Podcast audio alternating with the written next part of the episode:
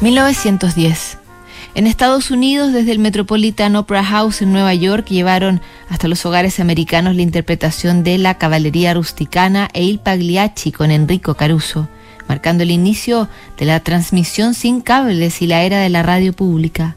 Gustav Mahler quien hasta hacía muy poco había dirigido ese teatro en Manhattan, enfermo y defraudado, compone su última sinfonía, la décima, que dejaría inconclusa y se convierte en la más monumental carta que escribiera a su mujer Alma.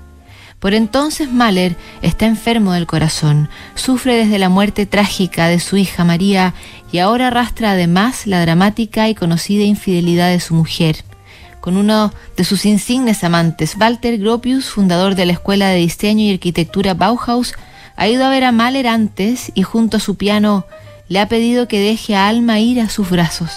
Sorprendido, el distraído Mahler le ruega a su mujer que no lo abandone. Ella no lo hace, aunque no abandona tampoco a su amante. En medio del sufrimiento, Gustav compone gran parte de la sobrecogedora décima sinfonía y deja la partitura colmada de mensajes en clave para alma cuyo amor clama por recuperar. En un telegrama de ese mismo año le ruega directamente. Ha cesado ya el incansable tormento. Todo ha confluido en un solo acorde. Mis tímidos pensamientos y mi impetuoso corazón. Te amo, esta es mi fuerza, mi premio, la melodía de la vida que he ganado con el dolor.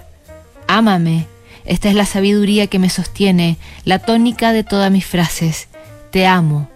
Esto es por lo que vivo, por eso renunciaría al mundo y al pensamiento.